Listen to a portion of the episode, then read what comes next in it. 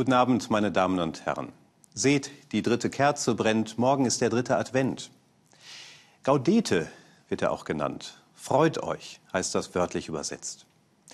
Der dritte Sonntag im Advent ist so eine Art Thementag oder Gedenktag, der daran erinnert, dass nicht der zunehmende Stress, sondern die wachsende Freude eine gute Vorbereitung auf Weihnachten ist.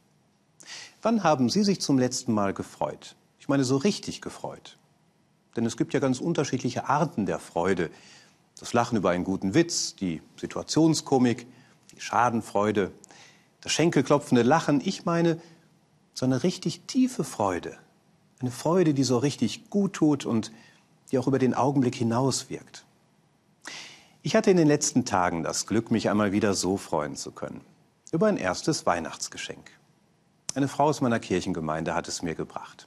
Nicht erst kurz vor den Feiertagen, sondern jetzt schon in der Mitte des Advents, um sich keinen Stress zu machen. Ein großer bunter Beutel gefüllt mit allerlei Kleinigkeiten, die nochmal schön verpackt waren. Ich musste mir also erstmal Zeit nehmen und alles in Ruhe auspacken. Eine erste gute Voraussetzung für echte, tief empfundene Freude.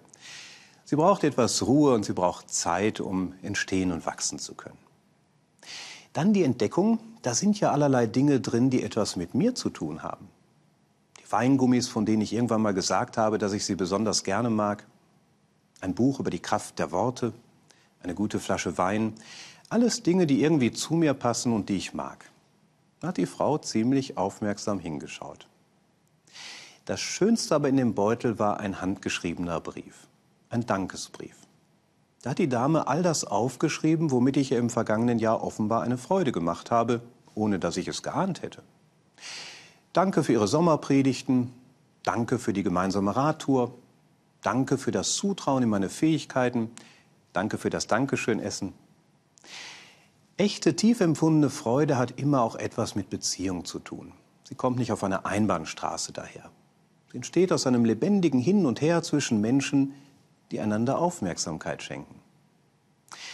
Ich habe den Brief zur Seite gelegt und gedacht, ja, genau darum geht es am Weihnachten. Nicht um das riesig große Geschenk, nicht um den Stress, den ich mir mache, damit es auch pünktlich auf dem Gabentisch liegt, sondern um die tiefe Freude, die entsteht, wenn Menschen einander Aufmerksamkeit schenken. Für mich fühlt sich das jedenfalls sehr weihnachtlich an, um nicht zu sagen wie ein Geschenk des Himmels. Ich wünsche Ihnen einen frohen und entspannten dritten Advent.